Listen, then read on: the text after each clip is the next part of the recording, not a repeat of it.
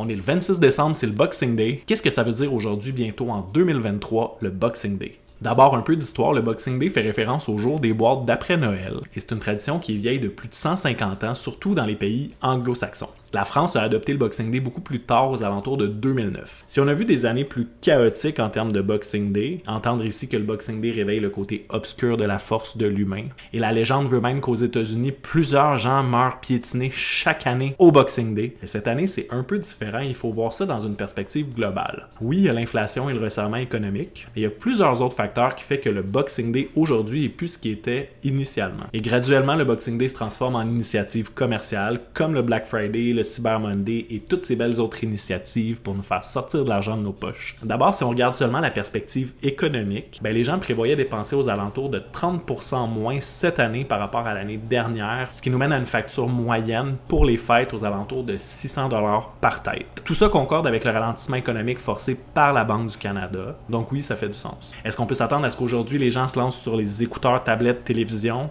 Non, probablement pas. Je serais assez surpris. Aussi, c'est important de replacer le Boxing Day dans son contexte historique, où d'une part le commerce en ligne n'existait pas, mais surtout à une époque où on avait une gestion des stocks beaucoup plus rudimentaire. Aujourd'hui, on a accès à des méthodes de gestion des stocks beaucoup plus avancées, donc la question des accumulations d'inventaire, c'est beaucoup moins d'actualité, c'est beaucoup moins pertinent. À la base, l'idée derrière le Boxing Day, c'est que c'était pratiquement mieux de laisser des inventaires sous le coup de revient que de les laisser s'accumuler, faire en sorte qu'ils engorgent de l'espace plancher commercial coûteux. D'ailleurs, le coût du pied carré en commerce de détail a baissé également. Donc l'approche des rabais obligés des commerçants derrière le Boxing Day, c'est beaucoup moins d'actualité. Tout ça fait du Boxing Day une offensive purement commerciale. Dans tous les cas, si tu veux en apprendre plus sur le commerce de détail et l'entrepreneuriat, like et abonne-toi.